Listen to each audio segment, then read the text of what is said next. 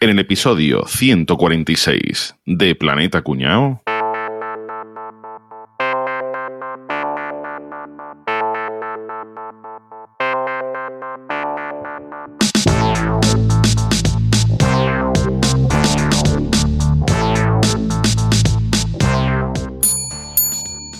Hola, buenas. Buenos días, eh, enseguida la atiendo. Le dejo aquí la llave de la habitación, ha estado todo estupendo. Repetiremos pronto. Muchas gracias, le esperamos con los brazos abiertos. Eh, sí, mire, eh, yo buscaba una habitación. Sí, sí, un momento, que termino de atender a estos clientes. Qué pena me da irme del hotel. Vaya pedazo de habitación.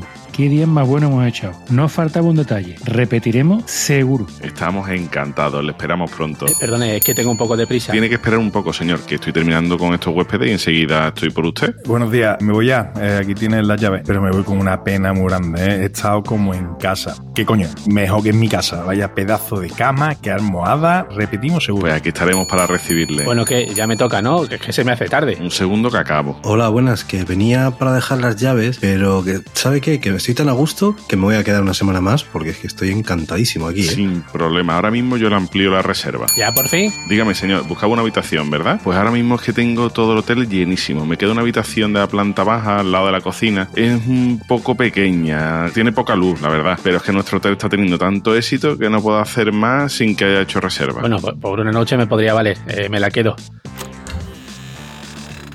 Oiga, esto es muy pequeño, muy estrecho, ¿no? Y el colchón está en sobre el suelo y, y no hay ni televisión y la ventana está cerrada por fuera. Señor, ya le he dicho que es lo que tenemos libre hoy. Ya mañana le podré buscar una mejor. Es que no me cabe la maleta. Déjela en consigna y mañana se la llevamos a la nueva habitación. En serio, que yo era un crack. Llevamos tres meses alquilando el cuarto de la escoba, ¿eh? Yo ya os avisé que este tío era el mejor. Oye, y la gente sigue picando. Yo es que no lo entiendo. ¿eh? No- No entiendo cómo nadie se ha dado cuenta de que el resto del hotel está cerrado. Y en invierno voy a decir que ese cuarto vale más caro porque hay un fantasma, ya verás. Lo dicho, un genio. Worst teatrillo ever.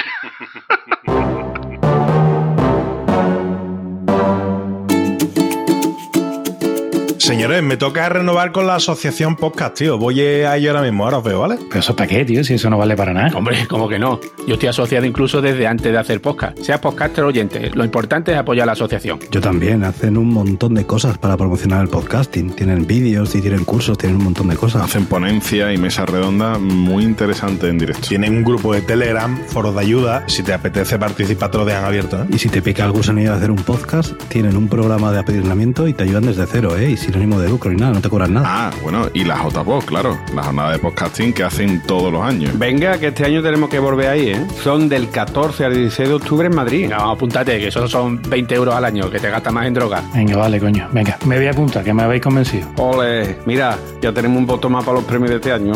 bueno, eh, no te adelante, que eso será si nos lo doy. Asociación Podcast, desde 2010 promoviendo el podcast en España. Acabamos de hablar del típico tres estrellas español, ¿verdad? No te creas, ¿eh? Tres estrellas español, no. No te creas, ¿eh? No te creas, que hay mucho hotel de más de tres estrellas. ¿eh? Vete a un tres estrellas francés, un tres estrellas holandés, un tres estrellas alemán Y a un tres estrellas italiano. italiano. Eso lo dicen siempre, ¿eh? Que, que los, No, no, lo dicen y es verdad, Los tío. hoteles españoles están por encima de las mismas estrellas de Hombre, fuera. muchas estrellas por encima. Oye, y que un hotel tenga, un hotel sea maldito, ¿eso puntúa o resta estrellas? Que yo me enteré. Porque eso sí dice que. Eh, estrella no sé, pero dinero trae tela. eso tengo entendido, ¿verdad? Un reclamo, ¿no? Bastante. Ujú. Seguro que hay mucha gente que haciendo ruta. Un reclamo, pues yo tengo una voz. Yo me entero que ha pasado algo en un hotel y, y no voy ni bendito. ¿Pero habéis tenido algún caso ustedes cercano o propio? Sí, Uh. no, eh, es es muy normal, es muy natural. Eh, Me fui a un hotel en Ronda a ver un concierto donde habían asesinado a alguien, había habido un crimen, una historia que había salido en los periódicos, que es real y demás. Y cuando llegamos al hotel eh, había una puerta, la, la de la habitación contigua a la nuestra, que estaba rota como de haberle pegado un puñetazo en medio, ¿sabes? Las puertas estas malas de panel, como de haberle metido un puñetazo en medio de la puerta. Y la verdad es que giña un poquito, pero había salido en los periódicos y demás de que había un asesinato allí o, o un crimen, alguna historia así. Y nos chocó en la puerta de al lado. Y la verdad es que da un poquito de indama, ¿eh? Yo personalmente no, pero mi padre tiene un conocido, no puedo decir nombre ni nada porque además es una persona, entre comillas, pública aquí en Sevilla. Esa persona se hospedó en, Barcelona en un hotel de cuatro estrellas, céntrico, buenecito y demás, y resulta que, que le juro y le perjuro a mi padre, dice, yo estaba acostado y de repente veo un tío en mi habitación. Claro, ¿yo qué hago? En previsión de que me pueda hacer lo que sea, me hago el dormido y digo que me robe lo que me tenga que robar y que se pire cuanto antes, ¿sabes? Ya después yo denunciaré lo que haga falta. Total, se hace el dormido con ojos así medio que y ve que el tío va de un lado para otro, de un lado para otro, pero que no hace nada. Y ya viendo que el tío ni le robaba ni nada de nada, se hace el, el que se despierta y dice, ¿qué haces ahí? No sé qué. Y de repente el tío atraviesa la pared. Sí, hombre. Tu ami- el amigo de tu padre lo que venía de tomar un, un par de gin. Qué buena papa llevaba esa noche. Escúchame, Y se, puso otra, ¿no? Para celebrarlo. Me acaba de entrar frío. lo voy a decir esto totalmente off the record. O sea, que es un tío muy lejos de inventarse cosas. Y vamos, y dice, yo esa noche me fui del hotel, yo no dormí allí. Bajo a recepción y en recepción le dijeron, mira, le devolvemos si quiere el importe de, de la estancia, no sé qué. ¿Y qué dijo en recesión? Mire usted, ¿he visto un fantasma en mi habitación o qué? Espera, espera, eso sí que es mentira. Un hotel en Barcelona y le iban a devolver dinero. Ya te digo yo que eso es mentira. No, no, no. Ahí te hemos pillado. Pues te, te digo yo que, que lo hicieron. Y que bajo a recepción diciendo, oye, es que me ha pasado esto. Y dice, eh, claro, la de la recepción se quedó así, dice, eh, ¿alguna vez con algún huésped nos ha pasado y demás? Venga ya. No se preocupe, si usted no quiere, le buscamos otro hotel cercano de la cadena, era hotel creo que era o algo así, y le devolvemos el importe, o si se vaya a otro hotel de la cadena, pues lo hospedan allí y ya está. Y el coño se fue, obviamente, no volvió a la habitación. Bueno, Hostia. Oye, pues bueno. eso sí que acojona ya. Que tú vas Sí. a protestar por eso diciendo, estaré loco, estaré No, no, no. atontado, y que te digan, no, no, es que ya nos había pasado antes. Hostia, eso ya sí tiene que llegar, ¿eh? a mí no se me ocurría ni decirlo. Por eso lo mejor que hay cuando estás en un hotel es llegar bien mamado, que te metes en la cama Y no te entra nada. y, y pueden venir 18 fantasmas, 3 rinocerontes, 4 dinosaurios y te da igual. Y se espantan de tus ronquidos. Te da igual. Oye, ¿cómo se llama en los conventos, las iglesias y demás? Que no me sale la palabra y lo quiero contar. El patio este que tiene un patio central que es cuadrado y ahora tiene Claustro. el claustro, carajo, eso. ¿Cómo sé de iglesia? ¿Yo qué de iglesia? Yo, Rafa, que sepas que no te voy a volver a contestar en tu puta vida nada que preguntes, que luego siempre andas ahí soltando rimas. ¿Qué te crees que te iba a dar un premio? qué? Yo también, Claro, paso. Mira, yo trabajaba, yo trabajaba en una empresa, una federación de empresas y demás que hacía acciones, entre otras, una escuela taller en un pueblo. Era cuando trabajaba en el mundo del descanso. En el mundo del descanso. No, eso era en otro lado. Eso era más relacionado con la formación y las facturas falsas. Esto es lo que robaba con el PSOE, ¿era? Es lo que hay, hay, hay. Ay, ay, ay. Rafa, La gente revisando tu LinkedIn para ver qué empresa era. Reitero, una empresa en la que yo trabajaba tenía una escuela taller en un acuerdo con el ayuntamiento de Osuna que tenía ahí una iglesia que se caía a O pedazos. sea, el gran mangazo. El gran mangazo. 8 millones de euros costó restaurar la iglesia. Eh, 8 millones de euros, pero después fueron 7.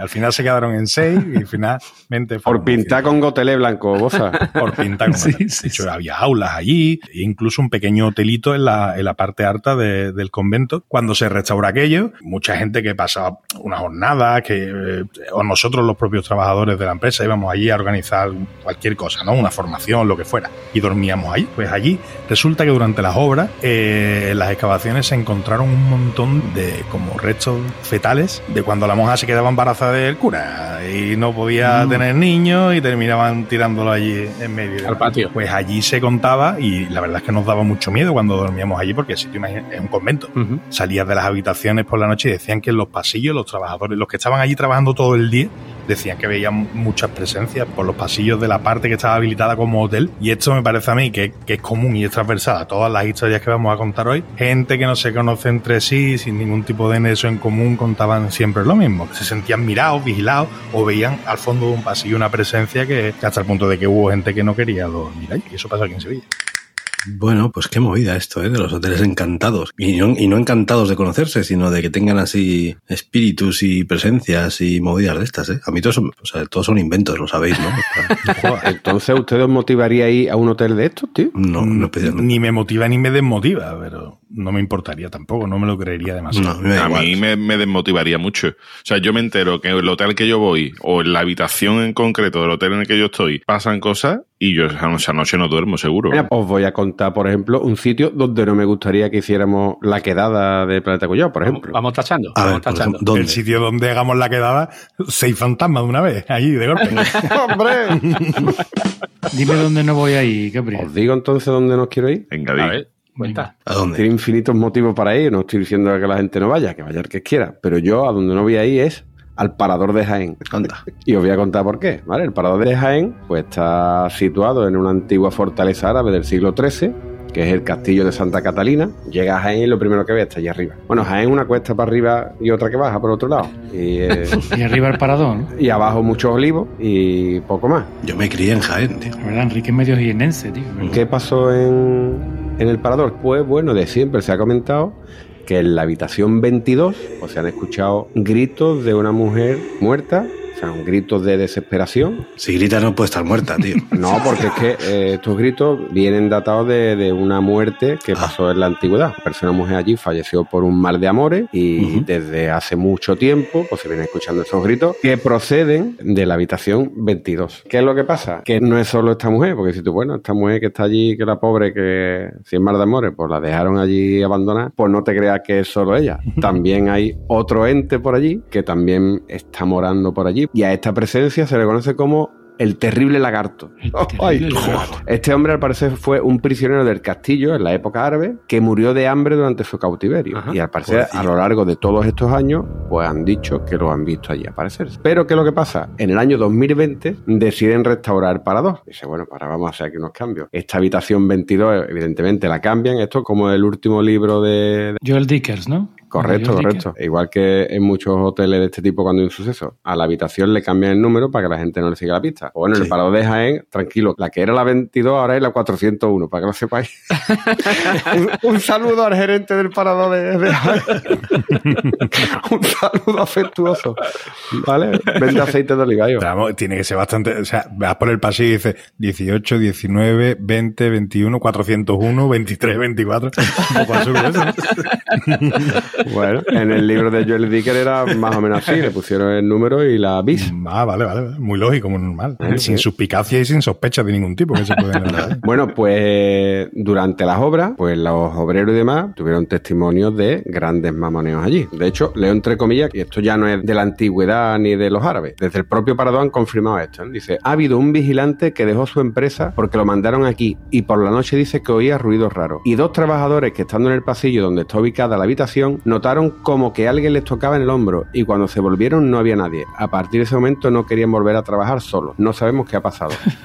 Uno a otro le gastó la bromita esa de darle en el hombro de atrás, se lo hicieron los dos a la vez y se asustaron. Lo de picarte por el otro lado, ¿no? ¿Es una estrategia de marketing? Pues hombre, a mí que lo diga la propia directora me parece un poco raro, ¿no? ¿Qué pasa además? Que la habitación la han metido dentro de ciertas rutas del misterio, con lo cual yo creo que le están sacando rendimiento, porque es que además es una de las habitaciones más demandadas de- del parador. Por eso tenía trampa, pues si no, ¿quién coño va a saber que la 22 es la 401? Que también tiene una cosa que no tiene nada que ver con el misterio, que de este parador, que, que- que- que me ha hecho mucha gracia, y es que aquí también estuvo alojado en su día Charles de Gaulle, Ajá. ¿De gol norte o de gol sur? de gol por la cuadra que nos han metido esta gente. Te quiero decir, porque estuvo en la habitación número 13 escribiendo parte de su memoria. Estuvo allí durante el mes de junio Con la fresquita. del año 70. Junio del año 70, Jaén. Yo, Charles, no veo tuvo que pasar calor este tío escribiendo. Bueno, pues estuvo allí escribiendo parte de su memoria. ¿Para qué te crees que vienen los listos de paradores de turismo en la Universidad de Jaén y presentan un libro basándose en que estuvo allí Charles de Gaulle y dice, Charles de Gaulle, una vida ligada al parador de Jaén? Estuvo allí un mes, hijo de puta.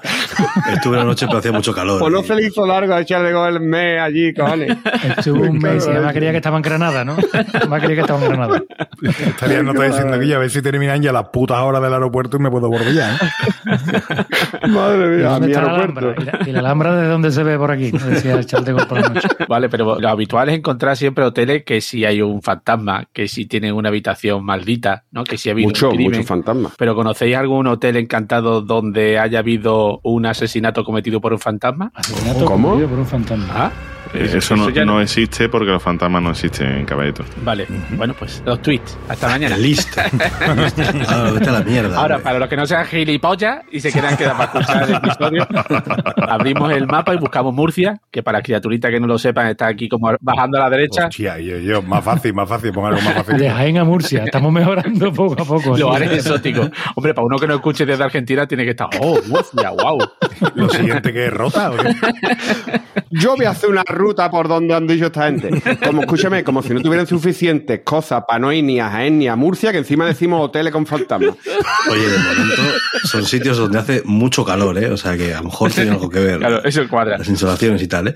Bueno, pues nos vamos a Murcia y además el sitio es un poco raro porque esto básicamente es cerca de la autovía que va de, de Cartagena hasta el Mar Menor, en lo alto de una loma, allí en medio de la nada, rodeado de campo de, de cultivo. Pues allí a alguien se le ocurrió montar un hostal. Qué mejor sitio. Y tú dices, qué raro, ¿no? Pues ese señor que tuvo esa ocurrencia rara de montar un hostal lo alto de una loma allí en, en mitad de Murcia, se llama Alfonso Martínez Saura, que este tío había sido un aventurero que había pasado sus años de juventud por África, ¿vale? Visitando los países, ¿no? En plan, conociendo la cultura y acabó, de hecho, trabajando de diplomático en Costa de Marfil. Y dijo, ya me voy para Murcia, que esto es más o menos parecido a África. Bueno, pues a lo largo de toda su vida, pues este hombre lo típico, ¿no? Como buen aventurero, pues fue eh, acumulando un montón de recuerdos de diferentes culturas africanas. Y en 1977, pues decidió sentar la cabeza y abrió un hostal para decorarlo con los recuerdos que tenía de África, ¿vale? En el pueblo donde montó este hostal, la gente la conocía porque era un tío muy excéntrico, porque iba vestido con túnicas africanas, ¿no? ¿Sabéis esto cómo van los negros, ¿no? Que van con esas túnicas. Pues este señor iba vestido pues con esa túnica. Y de hecho le pusieron de mote Don Alfonso el cónsul, porque como sabía que había trabajado de diplomático o algo, pues Don Alfonso el cónsul. El cónsul. Y total, pues así le puso al hostal. El hostal se llamaba Hostal del Cónsul. Se buscó unos socios que eran unos toreros de allí de, de Cartagena. Y los toreros, tú sabes, si tú montas un negocio, esta gente te trae clientela fijo, ¿sabes? Sobre todo si es un hotel en mitad de la nada, ¿no? Clientela, ¿no? Clientela, sí, claro. De esa que no duermen, ¿no? Exacto, tú piensas que estamos hablando final de los 70, España está saliendo de la dictadura franquista y la gente que quiere, pues un lugar así donde probar todo lo que sea prohibido, ¿no? Un consulado. Claro, porque allí la jurisdicción era la de Costa de Marfil. Un lugar perfecto para irte de juerga, bailar en el disco bar. Piano bar. Piano bar, exactamente, un piano bar, echar timbas de carta, ¿no? De partidas ilegales de carta. Luces de colores. luces de colores y después ¿no? te iba a la habitación de arriba con alguna señorita de pago, de estas que te piden tabaco, ¿no? Y te hablan de tú. Escúchame, pues ahora que lo describes, no es tan raro ese hostal que tú dices encima de una loma, porque eso lo hay en las carreteras de España por todos lados. ¿eh? Esto que estoy describiendo es un martes para cualquier sindicalista de UGT de Andalucía. O sea, esto no tampoco es muy descaminado. Hoy va a estar el oyente facha, va a estar hoy. Hoy va a estar contento nuestro oyente facha. Le estamos haciendo la pelota para que no ponga más comentarios mierda, ¿no? Pero claro, la novedad de este lugar, pues imagino que se fue apagando poco a poco y la gente dejó de acudir y quedaron, pues eso, ¿no? Los feligreses más habituales. Se fue apagando poco a poco la clientela. ¿no? Sí, iba muriendo, claro. Se mayores, ¿no? Sí.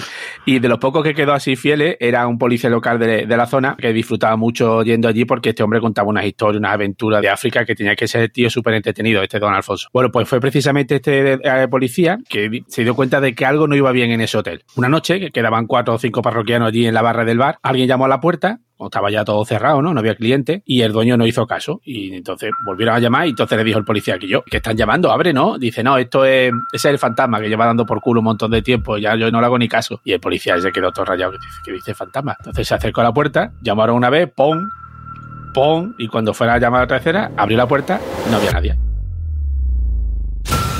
No dio más importancia. Pero claro, la cara del policía tuvo que ser un poema en ese momento, ¿vale? Unos días después, uno de los pocos trabajadores que quedaban en el hostal fue a su puesto de trabajo por la tarde, ¿no? Para preparar ya el servicio de la noche.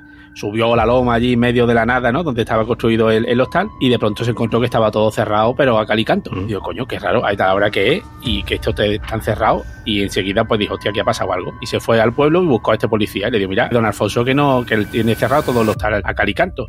Se fueron para allá, vieron que estaba todo completamente cerrado. A través de una ventana la rompieron, entró dentro el policía con una linterna y de pronto vieron en una de las habitaciones que había una bañera que tenía el grifo abierto y se estaba desbordando la bañera. Y cuando llegaron a la zona del bar, en el suelo, encima de un charco de sangre, encontraron el cadáver de don Alfonso. Ay, pobre hombre. La autopsia que le hicieron en ese momento, estamos hablando que la autopsia, esto, este hombre falleció en, el, en 1982, determinó que el cuerpo presentaba 63 puñaladas hechas con un objeto punzante de pequeñas dimensiones. Ninguna alcanzaba un órgano vital que le produjera la muerte. Ahí había inquina. ¿eh? Parecía más una tortura. Total, las pesquisas policiales no encontraron indicios, no había huéspedes en el hostal en ese momento, no había nadie registrado en los últimos días, los últimos clientes todo el mundo tenía coartada y no pudieron tirar más del hilo, no se le conocía ninguna relación personal así que pudiera ser un crimen pasional, tenía que ser un fantasma, porque es que el hotel estaba cerrado por dentro, o sea, puertas y ventanas con pestillos cerradas por dentro, nadie pudo entrar para acabar con don Alfonso. Durante años quedó abandonado el hostal, ¿no? Entonces, pues, entre los familiares que se llevaron los- las cosas que quedaban de valor, la gente del pueblo, que imagino que también haría alguna visita al hostal para llevarse lo que pudiera arrancar de las paredes, y aquello se quedó una especie de parque de atracciones para los frikis estos de lo paranormal. Y una clínica de acupuntura, ¿no? Supongo. ¿no? Quería montar una clínica de acupuntura y salió mal. En alguna ocasión han intentado registrar psicofonía. Una que dice, aquí nací, aquí muero. Y otra que dice, por mentir, cerdo, muere por mentir. ¿Lo has escuchado? ¿Se puede oír eso? De esas son las dos psicofonías Ah. que hay registradas. Yo no he escuchado el audio. Ah, vale, vale, que te, me ha parecido. Aquí nací, aquí muero. Por mentir, cerdo. Por mentir, hacho, don Alfonso. Se está escuchando, ¿eh? La- Sí, sí, maravilloso. Sí, sí. Qué buena cámara Sí, tenemos. Y una cosita más. En aquellos días, este señor don Alfonso estaba escribiendo sus memorias y teniendo en cuenta su pasado de diplomático, se podría pensar que quizá contuviera alguna información posiblemente molesta para alguna persona poderosa, porque ese manuscrito desapareció. Qué casualidad. Después de 40 años, seguramente el homicida ya no está entre nosotros y si es de verdad un fantasma. Eh, si algún día pasáis por esa zona de, de Murcia, que lo dudo, porque ahí me dirá para qué coño quiere ir tú a Murcia, pero si algún día pasáis por allí por la autopista, que sepáis que es un sitio donde se puede visitar que tiene su morbo. Así que, bueno, macho. Fíjate, macho. Bueno, pues me toca, ¿no? adelante. Dale, Candela. Ahora nos vamos a ir a un sitio un poquito más glamuroso, ¿vale? Nos vamos a ir de Jaén, nos vamos a ir de Murcia y nos vamos a ir a Madrid. Nos vamos a ir en concreto al número 6 de la calle Cañizares, que está entre Martín, Tirso de Molina, que está cerquita, cerquita de la Puerta del Sol. Ubicáis, ¿verdad? No, yo creo que nunca he ido a Madrid. Vete, paleto. no, ese soy yo, ni puta idea dónde está ningún sitio de eso. Os voy a hablar del Cats Hostel, ¿vale? Cats. un hostal que se llama Cats, Cats Hostel o Hostel Cat. Es que eh, en, el- en la documentación es Hostel Cat, pero la web es Cats Hostel, que se llama el Hotel de los Gatos, o algo así, el Hotel del Gato, una cosa de- por el estilo. Esto es una historia de la de curioso. Estamos hablando de un edificio, de la de viejo, que tiene experiencias fantasmagóricas. ¿Con qué historia? Pues la de siempre. Yo soy bastante escéptico, yo no me creo nada, pero aquí es verdad que han pasado cosas que yo no me las creo, pero es que, que, es que las he visto, ¿sabes? Pero yo soy incrédulo, pero es que yo las he visto, ¿sabes? Es La maniobra típica de marketing. Claro. Pues sobre 2012, eh, los propietarios de este, de este hostal, eh, que eran unos empresarios catalanes, lo ponen a la venta. Ahora está funcionando como tal 10 años, no había ido mal, no había ido mal, la verdad. Ni les iba mal, ni era por deshacerse de los malos espíritus. Lo único que querían los hombres era invertir en otro sitio un poquito más, más rentable. ¿Quién compró aquello? Pues una pequeña inmobiliaria que se llamaba Bonsai, que siguió explotándolo dur- durante el resto de los años. Diciendo de nuevo y contando de nuevo la misma historia de que los clientes sufrían experiencias igual fantasmagóricas, ¿no? De una mujer que se aparecía en camisón por el pasillo. Estamos hablando de un hostal, ¿eh? Una chica que sentía que alguien le tocaba. Estamos hablando de un hostal, ¿eh? Ruido. Teléfonos que sonaban solo. Estamos hablando de un hostal. A ver si estamos hablando de un picadero típico, este de, tú sabes, de 30 euros la noche. Y, esas cosas fueran más, más bien normales, ¿no? Lo más impactante que cuentan en esa historia es que uno de los clientes que, que bueno, que había reservado una habitación, entra en, en su sitio y coge la cámara de fotos y apuntaba a la ventana, lo normal, ¿no? Que llegas a un hotel y dices, le voy a hacer una foto a la ventana. ¿Quién hace una foto a la ventana? Exactamente. Y cuando la revela, niños, jóvenes, antiguamente se hacía la foto y hasta que no eras capaz de gastar las 24 del carrete no podías revelarla. Con lo cual hacías una foto y a lo mejor pasaban O dos meses cuando 36, la veías, ¿no? depende. O 36, o 12. Cuando revela la foto, Mm. eh, sale reflejado en la ventana una mujer con dos niños ahorcados. No hay constancia de esa imagen y tampoco hay que descartar que, le- que esta persona le echara Vaya, hombre. una foto a la, Vaya. a la tele que estaban echando hermano mayo en ese momento. La casualidad. Es perfectamente El posible. reflejo de la tele en la ventana, ¿no? Ya está. Muchas coincidencias. Y además el dueño del hotel, lo mismo, la misma película. Yo soy Pero- escéptico, pero oye, mira, resulta que antes de que se erigiera el, el edificio, había un bloque que se había derrumbado en un incendio, colindante con una iglesia donde mataron a siete monjes y que en el inmueble se habían utilizado, el inmueble se había utilizado como refugio para milicianos en la guerra civil española. O sea, ahí tenemos ya un refrito de posibles orígenes de los fantasmas que es bastante poco creíble, ¿no? Pero bueno, habrá quien se lo cree. Eso es como todo. Todas las historias posibles. Todas, todas, sí, por si hay algún hueco, ¿sabes? Para taparla con otro. Y lo típico, son muchos clientes los que han padecido estos sucesos durante años, pero es que no había conexión entre ellos, porque antiguamente no había TripAdvisor, ¿sabes? Que no podías tú dejar escrito lo que había pasado con el hotel y demás. Y es que este tío vende de nuevo el hotel y ¿sabéis quién lo compra? Pues lo compra, este hombre os va a sonar, José Antonio Avellán. Hola chavales, soy José Antonio Avellán. ¿Sabéis quién es José Antonio Avellán, verdad? Hombre. Ah, sí, sí. sí, el- el la radio. Radio 4G. El show de la El show de la jungla. jungla, maravilloso. Y su esposa, que es una mujer que se llama Mara Colás, y la compran en 2001. En tres meses la vendieron. Dice, mira, que nos hacía mucha ya. ilusión comprar este inmueble, queríamos vivir ahí y demás. Yo no vine, pero cuando yo estaba allí, pues me ponía malísima. Entraba y me ponía muy malo. Eh, los trabajadores que entraban allí para hacer la obra se ponían malísimos. Entraban y se iban todos acojonados. Avellán tiene fama de pagar mal, ¿vale? Entonces, lo de los albañiles que salen de allí escopetados, pues igual no era nada de fantasma. El tema es que lo que cuenta la mujer de, de Avellán acojona, y eso sí acojona, pues ellos no llegaron a vivir allí, pero en las obras, en lo que duraron las obras de poner condiciones a aquel, aquel edificio, eh, decía la mujer que cada vez que entraba le dolía la cabeza, salía cansada, sin energía, algo le, le chupaba la energía. Eso me pasa a mí cuando voy de compra con mi mujer. ¿eh? Al Ikea, al Ikea, tú entras al Ikea y cuando sales está rendido. Hay muchos fantasmas entonces. ¿eh? A lo mejor entró justo cuando acaban de pintar. Dice que había un ascenso de madera en el edificio que bajaba y subía solo. Y una de las cosas más chungas que cuenta esta mujer, absolutamente escéptica y que no cree nada, es que el ascensor, este que subía solo, cuando ella subía y bajaba por las escaleras, el ascensor subía pero a la misma velocidad que iba ella por las escaleras. Pero y no le hacía magos, tío. Como diciendo que te estoy viendo, ¿eh? No te vayas ahí muy rápido que... Y subía y bajaba, y ella bajaba, y el ascensor bajaba con ella. Tampoco creo yo que el ascensor diera para más, para ir más Eh, rápido. es, es- es perfectamente Claro. posible. Después le pasa una cosa, que el- el- la edificación tenía una verja de hierro que esta mujer, cuando se iba por las tardes, cuando se iban los albañiles, cervecita, venga, hasta mañana, adiós, no sé qué, no cerraba la, la verja de hierro y ahora cuando volvía por la mañana la verja de hierro estaba abierta. Se llaman ocupas. Coño, pasa aquí. Dice, mira, voy a cambiar bombín, voy a cambiar la cerradura y así me aseguro que soy la única que tiene las llaves de la cancela esta. Eso es mi vida, ¿eh? que yo no me acuerdo si de la puerta abierta. Ah, no, pues esto sí se acordaba todos los días. De hecho, cambió el bombín y al día siguiente llegó y dije, soy la única que tiene las llaves de esto. ¿Cómo es posible que yo ayer tarde cerrara y vengo ahora por la mañana y me lo encontraba abierto? Y es que pues, seguramente sea que había ahí un, yo qué sé, el fantasma de un cerrajero del seguro en la estrella o del ocaso o algo así, que se había muerto el hombre y pues el fantasma ya no tenía más entretenimiento que andar abriendo puertas y demás. Y la mujer, pues mira, asustadísima. Llegaban a la casa y se encontraban las bombillas desenroscadas, ¿no? De- del sitio. Eh, mucho ruido, paso, cosas que cambiaban de sitio, una puerta que se abría al revés, pronto abría para adentro y al día siguiente abría para afuera, que eso sería un fantasma hijo puta que se entretenía en cambiar las bisagras, ¿no? Si era una puerta de esa como la de las cocinas de Sí, perfectamente. Sí, La del oeste. Es perfectamente posible. Y ya para rematar la historia, dice que, bueno, que cuando se hicieron con el inmueble, vimos que, sin saberlo nosotros, un día de casualidad, nos encontramos con que el edificio tenía una capilla. Y dentro de la capilla nos encontramos un cuchillo lleno de sangre. Se oye, mira, a mí aquello me dio muy mal rollito. Y lo vendí. ¿Por cuánto se vendió este edificio cuando lo adquirió entonces el Hotel CAT? Pues estamos hablando de una operación inmobiliaria tipo pelotazo de más de 6 millones de euros. Que lo cual, a mí me vaya a perdonar. Yo es que estas historias que no me las creo. 6 millones porque había fantasmas, eso carece todo, claro. Había fantasmas y un ascensor mascota. ¿eh? Poco creíble todo. Poco creíble, ¿verdad? 6 millones, eso sí era más creíble. De momento no, no me creo nada de lo que habéis contado ninguno. Lo mío sí te lo va a creer, Álvaro. A ver. No va a tener más cojones que creértelo porque son hechos y sucesos reales. Aquí no hay fantasmas. Hace mucho, mucho tiempo. No, no hace mucho tiempo, no hace mucho tiempo, hace muy poquito tiempo. En 2013. Vaya. Bueno, os voy a contar el misterio del ascensor del Hotel Cecil. Un hotel muy atractivo, ¿no? Es un hotel de Cecil. Sí, sí. El 27 de enero de 2013, una joven canadiense de 21 años, ¿Estaba buena? escuchadme, que esto tiene serie en Netflix. Ojo, Ustedes sabéis que yo, Digo que. documentado. ojo, si no hay serie en Netflix, yo no hablo de estas cosas. Una joven llamada Elisa Lam, queda creo con este nombre, Lam, acabado en M, Lam. llegó a Los Ángeles, ¿vale? Escuchadme que aquí hay vídeos. Yo voy a enseñar vídeos aquí. Aquí en el podcast no, porque el podcast solo es de escuchar, pero después pongo yo los vídeos vosotros para que lo, para que lo Bueno, veáis. no me puedes poner vídeo de esto antes de dormir, que después sueño. Este vídeo está muy bien porque te digo una cosa. A mí este vídeo me ha puesto los pelos de punta. O sea, me ha dado un poco de miedito. Conmigo no puedes.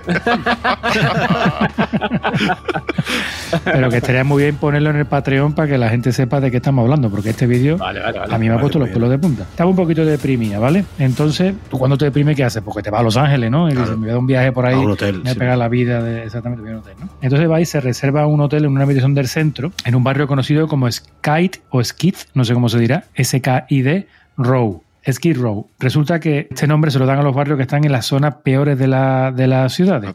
Peor hotel del barrio, la peor calle del barrio, ¿vale? Allí estaba el hotel Cecil, con 600 habitaciones de bajo coste, o sea, 600 habitaciones. Os voy a decir ya cómo se llama la serie de Netflix para que la vayáis buscando. Es una serie documental, ¿eh? Para que veáis que es verdad, que esto es un documental. Amigo. ¿no? Escena del crimen, dos puntos. La desaparición en el hotel Cecil. Se han comido la cabeza para el nombre. Bueno, esta es una muchacha normal, ¿no? En la- en- bueno, muy normal no era porque tenía Tumblr. Ahí esta mujer escribió sobre el hotel. Recordad que es el hotel que está en la peor calle de peor barrio de Los Ángeles. Y escribió, fue construido en 1928, de ahí su estilo Art Deco. Así que sí, tiene clase, pero como todo Los Ángeles está en decadencia. Desde luego este es el sitio en el que Baz Luhrmann necesita para rodar el Gran Gatsby. O sea, que la muchacha estaba viva, existía y tal, ¿no? Ujú. Os cuento, 31 de enero. Fue la última noche que pasó esta mujer en el Hotel Cecil. Fue a una librería cercana, compró unos libros, compró unos discos y se fue para su hotel. 11 días más tarde, un grupo de detectives de, de Los Ángeles, el 6 de... Bueno, 11 días más tarde no puede ser, porque si estamos hablando del 31 de enero y esto es el 6 de febrero, no pueden ser 11 días más tarde, ¿no? Son 6 días más tarde nada más, ¿no? Claro. Sucesos paranormales. No, esto lo ha escrito el becario. Ya estás encontrando tus huecos en la trama. Exactamente. Esos son errores de raccord, ¿no? Exactamente. Seis días más tarde, de ese día 31, ofreció una rueda de prensa a la policía de Los Ángeles para anunciar la desaparición de esta turista canadiense que fue Víctor de el 31 de enero. Es una chica asiática, Racializada asiática. 1,62 y 52 kilos de peso. Y ponían una foto y decía que podría tratarse de un acto criminal. Los padres de Lisa se preocuparon mucho porque, claro, ya era muy pesada y llamaba todos los días. Y a partir de ese día 1 dejó de dar señales de vida. Dejó de dar por... Una semana después la policía otra vez da una rueda de prensa porque había encontrado una pista bastante interesante, que era un vídeo del ascensor del Hotel Cecil. Que ese es el vídeo extrañísimo, que dura 3 horas y 59 minutos. Yo ponlo, ponlo ahora. Sí, sí. ahora- ahora lo- Tres horas se llevó en Ah, el ascensor hostia. metido. No, hombre, 3 minutos. 3 minutos y Has 59 dicho segundos. tres horas ahora mismo. sí, sí. No, Sí. yo he dicho Ha 3 dicho horas. tres horas, sí. No pasa nada. ¿Tres Va- vamos horas? a comprobarlo. Le damos a la máquina de comprobar, rebobinamos. 3 horas y 59 minutos. Habrá sido un fantasma o algo. Un poltergeist. Yo no sé, habrá sido otro. Y el vídeo es espectacularmente raro. O sea, la chica esta eh, le da a los botones del ascensor, se los queda mirando, se vuelve para atrás, sale del ascensor al pasillo, sí, se asoma, vuelve a meterse en el ascensor, empieza a hacer cosas raras con las manos. Yo sé una cosa, mira, a mí se me están poniendo los pelos de punta, tío, porque digo, hostia, tío, que esta mujer tiene que estar medio tarumba porque hace unas cosas muy raras. Que es la droga, ¿eh, Guillo? Nunca has visto tú a uno drogado, ¿no? En un ascensor, no. No, no es eso, ¿no? Bueno, de pronto, la puerta del ascensor se cierra y ella no se vuelve a ver a esta mujer nunca más. Patatum. La mujer estaba dentro en el vídeo, se cierra y desaparece del vídeo. No, no, no, la mujer entra y sale del ascensor y ella se la ve entrar y salir y se la ve como habla sola, hace cosas con las manos, se vuelve a meter, le da como a los botones del ascensor y entra y sale así durante tres minutos. Pero, tío, de una forma tan, yo qué sé, que a mí me dio un poco de yuyu después de saber esta historia. Madre mía. No llevaba los discos, ¿no? Que decía que había comprado discos. Nada, no, los discos los compró el 31 y ahí en el ascensor no llevaba los discos. Era Ah. ella sola y además se la ve perfectamente. Sí, con una camisa roja, que la estoy viendo ahora. Exactamente, exactamente. Ah, míralo, verás tú las cosas raras que hace. Se hizo viral y en 10 días tuvo 3 millones de visitas el vídeo, ¿vale? Ten en cuenta, es que soy tan bueno contando las historias que es que no estáis dando cuenta de dónde os quiero llevar. Fíjate tú dónde está el Al tema. Hotel Cecil. Ojalá sea la huerta. Hoy estamos hablando de hoteles, no estamos hablando de las personas que mueren dentro de los hoteles ni nada de eso. Ojo, cuidado. Pero vamos todavía con nuestra amiga chinita. Cinco días después de la publicación del vídeo, cinco días. ¿eh? No cuatro ni siete, sino cinco días justo después, un huésped del hotel acude a recepción. Oiga, oiga, Hostia, me ha dado más miedo el sonido ese. del Date los vídeo. porracitos los huevos, goza, por oiga, oiga. Que la, Y a mí me ha guiñado, pero vamos. Porque es que me ha sonado un estéreo y para mí que era la puerta mía del salón. Oiga, oiga, que la presión del agua de la ducha es inusualmente baja. ¿Alguien dice esa palabra cuando va a decir que la presión... No, eso no lo dice nadie. Un técnico de duchas. Como esta que era técnico de ascensores. Estaba en Oti. Otro, otro, bajó otro más, porque bajó otro más, y se quejó de que el agua tenía un sabor extraño. O sea, el tío estaba duchándose y bebía el agua. El agua roja. Oh, no. Sí, sí, sí, sí. Y un tercero Oh. Decía que salía con un color oscurito. Que había pelo. Así como amarillento. ¿Vale? Entonces, como tú, no sé si habéis visto las películas de Batman y las películas en las que salen los superhéroes por los rascacielos y esas cosas. Yo película para niños no veo. Allí en Estados Unidos eh, se usa mucho la- el abastecimiento de agua por gravedad. O sea, te ponen en lo alto del edificio, te ponen cuatro mamotretos con 38.000 litros de agua y por gravedad eso cae para abajo y ya está. Ni motores, ni nada de nada de nada. Exacto. Por gravedad. Y eso va para abajo y le da agua a todo. Bueno, pues antes tenían ahí cuatro tanques de 3.785 litros en la azotea del edificio, que es la que le daban agua a las 600 habitaciones. ¿Qué hizo el de mantenimiento? Que dijo, vamos a ver, yo que soy el que controlo, me están hablando del agua arriba a los bidones. Fueron a los bidones y allí, ¿qué encontró? Gravedad. El cuerpo de la China. Encontró un cuerpo de una mujer, no sabe si era la China o no. Pero sí, Álvaro, tiene razón. Correcto. Era la China. Encontraron a Elisa Lam, pero la encontraron desnuda. Qué raro cuando matan a una No, mujer ch- encontrarse desnuda, ¿verdad, Boza? La ropa estaba en el tanque, la mujer no tenía ningún tipo de signo de violencia, ni de violación, ni de nada de nada, simplemente desnudita y tal. ¿Qué es lo que pasó? Que los policías se liaron todavía más porque no sabían qué coño era lo que había pasado. Porque en la azotea del hotel no había cámara de seguridad y la puerta para subir no estaba cerrada. El director del hotel decía que allí había una alarma, que si alguien hubiera entrado, la alarma tenía que haber sonado. Si alguien la hubiera asesinado, tenía que haber subido arriba a la azotea con la chinita, haber evitado la alarma, haber cogido una escalera de 3 metros, haberla subido al tanque y haberla tirado al agua. O sea, que es complicado, ¿no? Haber hecho todo eso Sí, es complicado. La otra opción es que la china que estaba loca perdida, como habéis visto en el vídeo, subiera ella sola en plena madrugada, escaló al tanque que no había visto en su vida, ella nunca había estado allá arriba, abrió las cotillas y se tiró allí dentro. O se cayó, no se sabe. Claro, se cayó. Estas son las dos posibilidades que se barajan. Ninguna de ellas tiene mucho sentido. Después se descubrió, cuando ya le hicieron la autopsia y toda esta historia, que no había ni trauma ni intoxicación. O sea, no había bebido, no se había drogado, no la habían pegado. Y además, lo que sí descubrió la policía es que tenía un trastorno bipolar. Ah, vale, casi nada. Lo quita. Al final, la muerte la clasificaron como un accidente, porque no saben lo que pasó. ¿Qué es lo que ocurrió? Que aquello se hizo muy viral en YouTube, y como todos los youtubers ahí que investigan y tal, que hacen como de policía, Sí. lo que se dieron cuenta en esos detectives amateurs fue de la peculiar historia que tiene este hotel, que no solo tiene nuestra amiga la chinita, que nos ha servido para introducir los otros 14 folios que me faltan de la historia. En este hotel se han hospedado dos asesinos en serie. ¿En serio? Richard Ramírez, que se cargó a 14 vecinos de Los Ángeles, Ricardo Ramírez. Sería mexicano, pero se puso un nombre a A disimular. lo mejor era gitano, era el Richard. a lo mejor no era mexicano. En el verano del 85 se cargó a 14. Y Jack Unterberger, que este tenía que ser medio alemán, no miento, australiano, que me lo dice aquí, era un criminal australiano que mató a más de una decena de prostitutas en los 90. Tres de ellas durante su estancia en el Cecil. Como todos, ¿no? Los australianos. Los australianos Sí, todos. Son todos delincuentes, ¿verdad? son Delincuentes o putas, ¿no? o sea, si era australiano, John Kevin.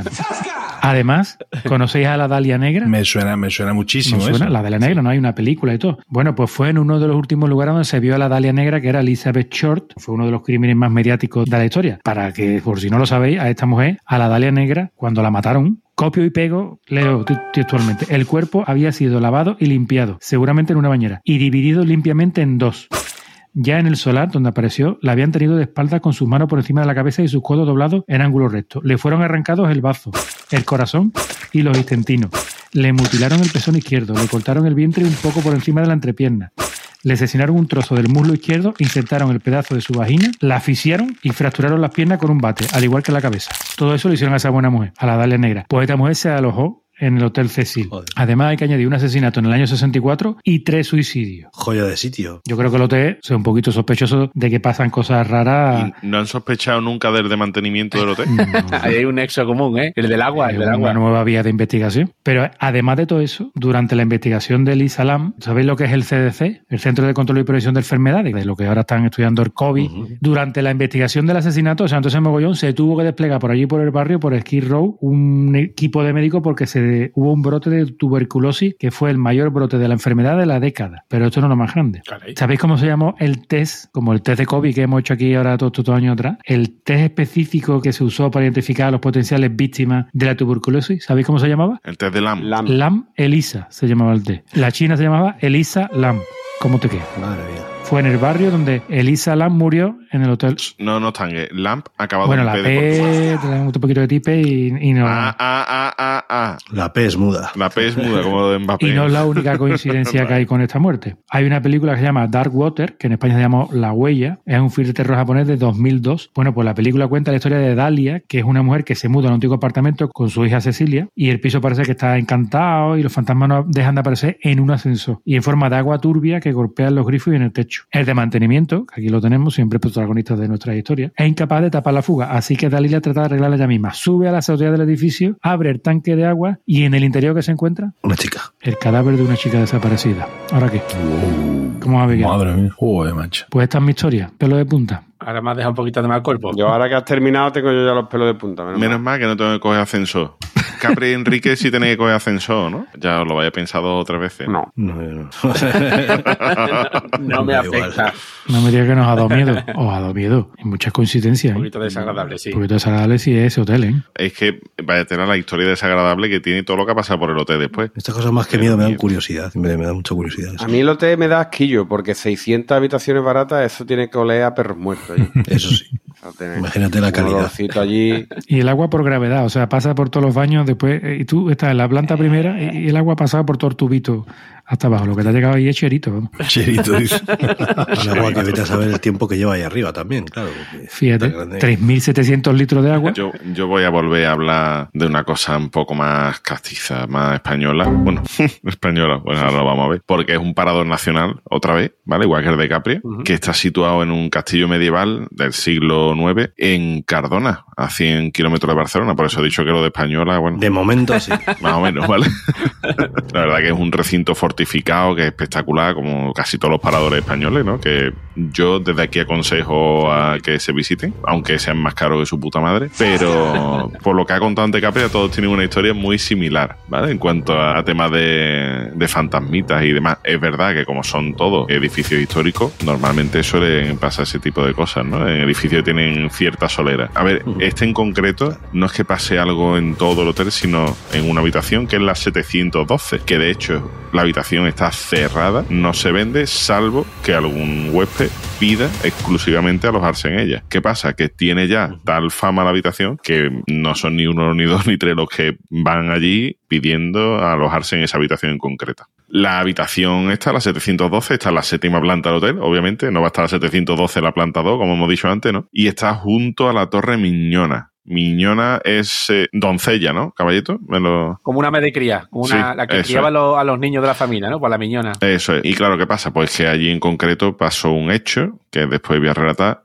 que es lo que se supone que hace que allí haya este tipo de fenómenos paranormales, ¿no? ¿Qué tipo de fenómenos se dan en la habitación? Bueno, pues allí lo típico, ¿no? Se sienten presencia, ruido, voces, otro fenómeno un poquito más extraño, como que de repente te encuentras todos los muebles de habitación en el centro de la habitación. Y dices tú, hostia, han hecho mudanza o van a pintar o a ver qué coño van a hacer, ¿no? Van a pintar las Qué paredes. bonito. los grifos abiertos, las luces empiezan a parpadear, o sea, cosas raritas. Que los grifos se abran, bueno, puede pasar, ¿no? Un parado de esto, las luces que parpadeen también, una subida de tensión o algo. El tema de los muebles, la habitación en el centro, a mí me daría un poquito de gindama, ¿vale? Si yo, yo entro a la habitación y de repente me encuentro todo allí apegotonado en el centro, no sé, lo mismo me piro. Pero bueno, también dicen la gente del servicio que desaparecen mantas de los armarios. Y, hostia, nos ha jodido. Y toallas seguramente también, ¿no? Pero bueno. Esos son los guiris, esos son los guiris ingleses. Y, y los albornoces también desaparecen. ¿no? No, eso es. Pero no tiene balcón, o sea que los guiris no desaparecen de momento. También se habla de apariciones, es decir, gente que directamente ha llegado a ver presencias. Y desde recepción dicen que bastantes veces han tenido que hacer a lo mejor un check-out y liberar la habitación a eso de las 2 a las 3 de la madrugada porque los huéspedes no aguantaban más estar allí esa noche. Es más, el director del hotel dice que después de cuatro años al mando ha tenido que reponer la mampara de la habitación hasta en nueve ocasiones porque dice que la mampara se destroza, se hace añicos. Y que siempre pasa cuando la habitación está vacía, que no pasa con un huésped dentro que sea un cafre y se la cargue, sino que pasa cuando está vacía. No sé yo si allí tendrán que mirar tema de corrientes de aire o algo, pero vamos, lo mismo puede haber algo de eso. Y también dice que justo el director que había antes en el parador tenía un pastor alemán, contaba que el perro que nunca quería subir a la séptima planta. Que el perro andaba por allí, por todo vivía él allí en el, en el hotel y el perro andaba tranquilamente por el hotel, menos a la séptima planta que el perro se negaba a subir. ¿Y todo esto por qué? Dice, bueno, pues esto está basado todo en una leyenda, que es que una joven cristiana, la hija del marqués de allí y demás, se llamaba Adales, se enamoró de un príncipe musulmán, de Abdalá. Y el padre, cuando se enteró de que la Abdalá le estaba dando cuarto y mitad de chope, le dijo a Adales, dice, no, mi hermana, tú te quedas aquí en la habitación encerrada, la encerró en la torre miñona, esta que comentábamos antes, y allí murió. Desde entonces se dice que su alma, pues, deambula por el parador, ¿no? ¿Qué pasa? Que ya no es solo esto no solo pasa lo de la doncella, sino que también una parte del parador, la colegiata de San Vicente, que antiguamente era un cementerio. Y allí pasó una cosa que a mí esto, por ejemplo, cuando lo he leído sí que me acojona un poco, y es que eh, algunas personas, cuando han, estaban a lo mejor guiando por el hotel y demás, cuando han llegado allí, decían que, que hostia, que agobio, que tanta gente aquí en la sala esta, no sé qué. Y no había nadie. ¿Vale? O sea, la gente veía la sala llena de gente y allí no había nadie. Dice que, no, que ha pasado varias veces, ¿no? Ese tipo de cosas. Allí, obviamente, al hotel, lo que comentábamos antes, al final todo esto deja panojita. Allí han ido mediums, meigas, parapsicólogos, Iker Jiménez, o sea, allí ha ido hasta la enana de la tele. Y aquí también han ido algunos youtubers de esto que les gusta hacer cositas y para demostrar cosas de paranormales y demás. Y hay uno que se llama El Rincón de Giorgio, que pasó una noche entera allí y puso su cámara, grabar para ver si pasaba algo. ¿Y qué pasó? Pues que en el minuto 17 y 47 segundos, la cama es típica cama de esta antigua con su dosel, sus cortinitas y demás. Él está con su pareja dormido sin moverse absolutamente nada y se ve claramente como la cortina izquierda hace un y se mueve bastante, como si hubiese habido un terremoto, una cosa rara. Yo supongo que esto por ahí habrá algún hilo o algo y ha tirado y ya está, pero bueno, él, él durante la grabación dice que él no notó nada ni nada, pero los seguidores del youtuber se fijaron en ese fragmento del vídeo y en los comentarios está puesto en bastantes sitios. Está casi al final, este 1741, fijarse en esa cortinilla izquierda, ¿eh? Oh, ¿lo habéis visto? No, no. No. Sí. Un poquito de aire, ¿no? Sí, pero qué casualidad. ¿Solo se mueve esa cortina con el aire? ¿Lo habéis visto? Ahí claramente es un fantasma. Claramente. Eso es que se mueve la cortina, tío. Si algún día me hago fantasma, no voy a hacer una gilipollez así. O sea, eso me parece lamentable, tío. Claro, cúrratelo más. Mínimo tirarle de los pies, yo que sé, algo Hombre, importante. Que se haga pis encima o algo, no sé, no eso. Pues eso es Ahora lo sí. único que se ve en el vídeo, ¿eh? O sea, eso es lo único. Obviamente ahí hay algún hilo, alguna historia. Pero qué hilo, si no sale nada. No hace falta un hilo, es una ventana abierta. Claro. Tres millones de visualizaciones, ¿eh? Tienen nota con el vídeo este. Déjame que lo piense así, Álvaro, por favor. Ha sido una ventana, ha sido una ventana. Rafa, cagao. Vamos, seguro que Enrique nos puede contar algo un poco más, con más de movimiento. Bueno, vamos a ver. Yo os voy a hablar de algo del extranjero. Os voy a hablar del que está considerado el hotel más encantado de Estados Unidos. Es precioso. Hoteles con encanto. El hotel 1886 Crescent Hotel and Spa, Cine Spa es bueno. Que está en Arkansas. No alcanzo. Que es cuando no llegas a algo, ¿no? Dices, me lo alcanzas, ahí. Está en, en un pueblo que se llama Eureka Springs, que es un pueblo así como estilo victoriano, ¿no? Con esas casas típicas así muy, muy bonitas, todo y tal, ¿no? Eureka. Eureka. Cuando encontró el pueblo dijo, este pueblo es Eureka. Claro, aquí. Entonces, bueno, este hotel, pues como su propio nombre indica, está construido en el año 1866 y cuando lo construyeron era un hotel de mucho lujo para gente muy VIP. Querían atraer a gente de alto standing. De hecho, en la, en la inauguración hicieron un baile de gala súper elegante y tal. Fijaos, la, la prensa local decía que era un hotel muy bueno porque tenía bombillas de Edison, timbres eléctricos y un ascensor hidráulico. Bueno, claro, ese momento era el tope, claro. Siglo XIX, ahí, ¿no? Este hotel lo construyeron en, en este pueblo porque en, en Eureka hay una zona montañosa que se llama los Ozarks. Coño. Eh, Puede sonar de la serie la esta. serie que estoy viendo yo. ahí. Ahí está ambientado. Pedazo de serie, ¿eh? Ojo, re- muy recomendable. Y resulta que en esa zona montañosa hay unos lagos de termas así y tal. Y empezaron a contar historias de que eran aguas curativas. Entonces, por eso construyeron el hotel ahí al lado, para que la gente fuera allí a darse sus agüitas y tal. Pero al final estas aguas de curativas tenían entre poco y nada. Entonces, pues se corrió la voz de que las aguas no valían para nada, con lo cual, pues el hotel fue perdiendo clientela y, y nada, tuvieron que cerrar. El edificio ha ido cambiando de manos y de negocios durante muchos años. Incluso lo hicieron un colegio de mujeres, luego otros hoteles, luego residencias, no sé qué. Pero nada, nada, todo terminado cerrando porque no tenía mucha chicha. Y en el año 37, un tal Norman Baker lo compró y lo convirtió en un hospital para gente con cáncer. Y este hombre, pues, te garantizaba que te- si te ibas allí, te curabas del cáncer, con las aguas termales y demás y tal. Pues, ¿qué pasó? Pues, obviamente, lo que, lo que pasó, que, que era un charlatán de mierda y acabó en la cárcel. O sea, no, era, era todo mentira. Y tuvo que cerrar. Y en el 67 se quemó el edificio entero y lo, y lo tuvieron que echar abajo. Pero, 30 años más tarde, en el año 2002, pues alguien lo reabrió como hotel otra vez. Intentó coger el diseño del hotel original y lo abrió. Y ahí es donde empiezan todas las historias que han pasado en este hotel. Hemos dicho que es el hotel más encantado de Estados Unidos, o sea que hay de todo. De todo esto que hemos contado ahora, pues ahí si vas es como un parque de atracciones de los hoteles encantados porque tiene todo, todo. Sile, sile, sile, sile. Todo. Allí también estuvo de gol, escribiendo las memorias, seguro. También, sí, sí. Empezamos porque Michael, que es un trabajador irlandés que murió en la construcción original del edificio, pues está en la habitación número 8. Está Michael todo el puto día dando por saco. O sea, es allí y está el tío que te insulta.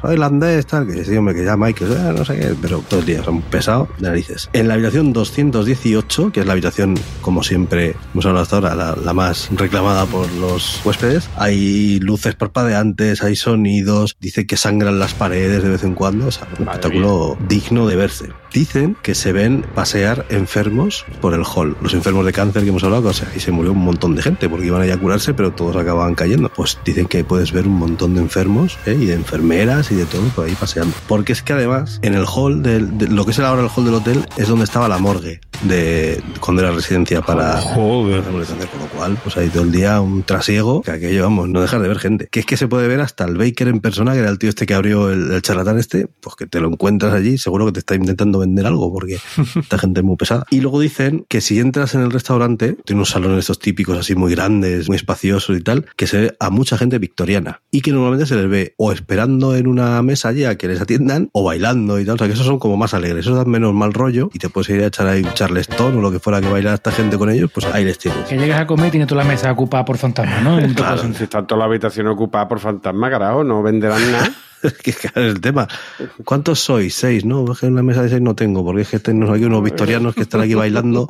Joder, macho, pues. Y además dicen que es muy habitual que la gente victoriana te haga chistes y tal. O sea, que pero imagino que son chistes malísimos, porque si son victorianos, Te dicen rima, ¿no? Te dicen la rima, como Rafa y como porque te harán chistes sobre la reina Victoria, que seguro que no tienen ninguna gracia, porque ya no, yo qué sé. Te dice, ¿qué tal el reinado? ¿no? Y te dicen, el reinado que tengo aquí colgado, ¿no? Y luego también dicen que es muy habitual que la gente cuando te hacen la ruta por allí y tal, que cuando pasan por el hall, que ya os he dicho que era la morgue, que se desmaya, se desploma y ay, me ha desmayado y tal. No puede ser, no puede haber otra explicación que no sea que es que esto está encantado. ¿no? Y te cobran por ese hotel incluso, ¿no? O sea, Sí, por sí, pasar sí, la claro, noche te cobrarán. ¿no? El hotel tiene una lista de espera Acojonante. amplia, sobre todo para ir a, a la habitación 218, que es donde sangran las paredes, pues eso es muy difícil encontrar ahí reserva. Así que esto es amigos. Qué barbaridad. Joder. Su poquito de marketing tienen todas y cada una de las historias Todas, que hemos contado, ¿verdad? Mira, si te fijas, además el marketing, las dos de los paradores es el mismo. Acaba hasta en el mismo número la habitación. ¿sabes? Hombre, esta está guay porque se han buscado, como han dicho, vamos a meter una clínica de gente que se muera mucho para que haya Claro, muchos. si no porque hay tanta gente. Hayan hecho el Caribe Claro. Mix de las apariciones en hoteleras. No, eso ahí. Aparición total 5. El tumba total. No, total. Así que bueno, Capria, Hablando de fantasmas.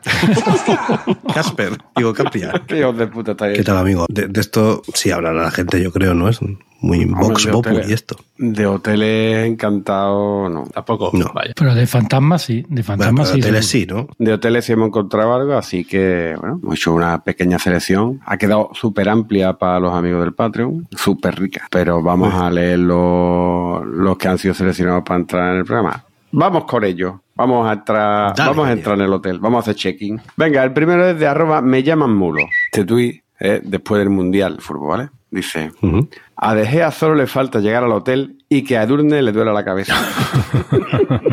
Venga, el siguiente es de arroba puerco espanda. No era partidario de los niños en los bares, hoteles, etcétera. Ahora que he tenido un hijo, tampoco soy partidario de los niños en mi casa.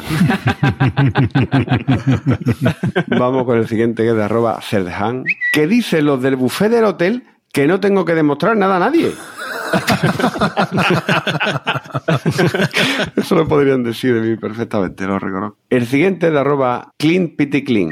Este hotel es eco-friendly. Maravilloso, me quedo una semana. Hostia. Qué cosa más mala, tío. Es bueno, tío. Es que este lo he elegido queriendo porque digo, puede ser el más malo de los más de mil y pico tuit No, que. no, no, es que me, ha- me ha hecho tanta gracia de por malísimo. Venga, el siguiente de arroba John McEnroe. Dice, Estoy a favor de los hoteles sin niños. Y sin madrileños también, ¿qué coño? Vamos a venir arriba. El siguiente de arroba Clean Pity Clean. Bienvenido a nuestro hotel. ¡Qué decepción! Tampoco se ponga así. No, no, que digo que tiene usted una decepción preciosa.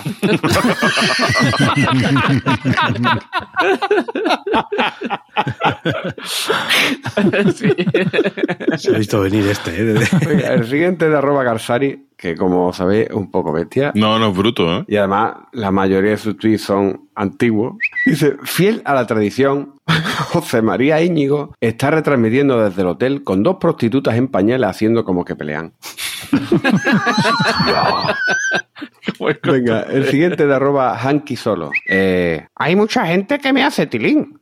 Eh, Vaya, ¿eres veleidoso en el amor? No, soy recepcionista de hotel. El siguiente de arroba chuminas. Dice, ¿era muy cuñado? Dice, en el hotel de todo incluido le decía a todo el mundo, a esta invito yo. Valiente hijo de puta. Ya te digo.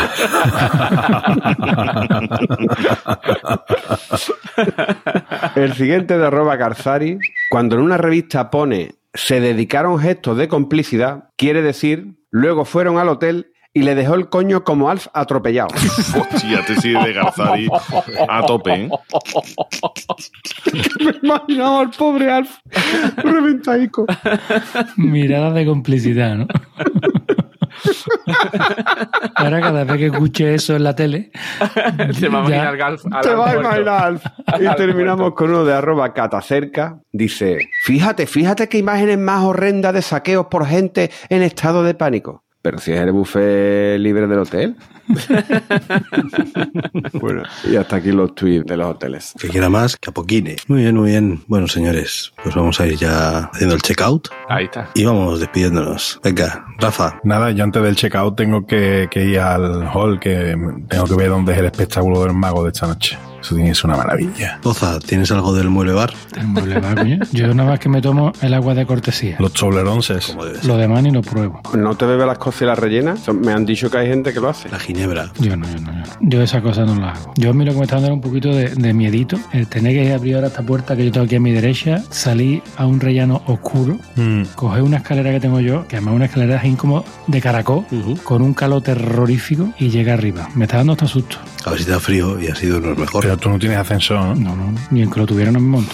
Me voy a encontrar a China allí haciendo cosas raras con las manos. Tocando el piano. DJ. Caballeto. Pues yo hoy traigo una frase de Walter George Williams. Bueno, Lo conocen en su casa a la hora de comer. sí, te George Williams tercero. ¿Te has olvidado que George Se Williams tercero? Walter George Williams, como decir José Manuel Fernández. No tengo miedo a los hombres lobos, ni a los vampiros, ni los hoteles embrujados. Tengo miedo de lo que los seres humanos reales hacen con otros seres humanos. Qué profundo, John Walter Williams. Qué maravilla. Capria. Bueno, pues yo quiero despedirme, como estamos hablando de hoteles, desapariciones, cosas raras, fantasmas, en fin. Quiero despedirme con una review, una pequeña review, muy cortita, eh, que dejaron en TriAdvisor a personas sobre un hotel. Titular de la, del review dice, muy bueno, 5 estrellas, 3 de febrero de 2017. Escribe Diego V. Tiene 14 Ujú. opiniones, o sea que no es... No es nuevo, no es nuevo. Opinador. Dice, el hotel está muy bien situado en el centro. Las habitaciones son pequeñas y muy cómodas. Todo muy limpio y en buen estado. Y las camas perfectas. A mí me comieron el cipote al borde de la cama y fue de lujo. ¡Qué barbaridad! Esta review es ¡Qué barbaridad! Diego V. Tú eres el fantasma del hotel, Diego. Qué- qué- A ver qué tiene que ver eso con el hotel. ¿Ya sabes ¿Cómo se llama Garzari? Diego V. Garzari. Puede ser, puede ser. Álvaro. Pues yo nada. Yo desear un feliz verano a los oyentes, por si no grabamos más. y que aquí tienen una buena colección de, de hoteles para pasar por lo menos una quincena.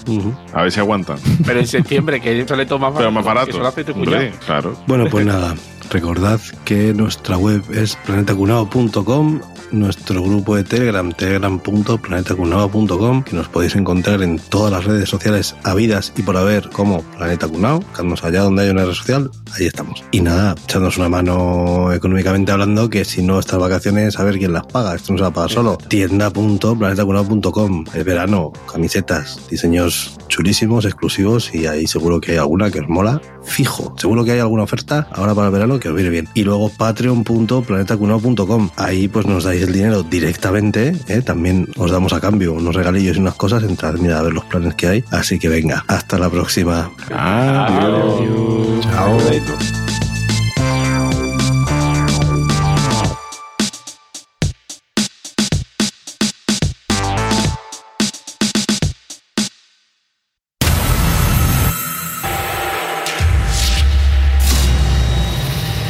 Fas, fas, fas. Maldito estás.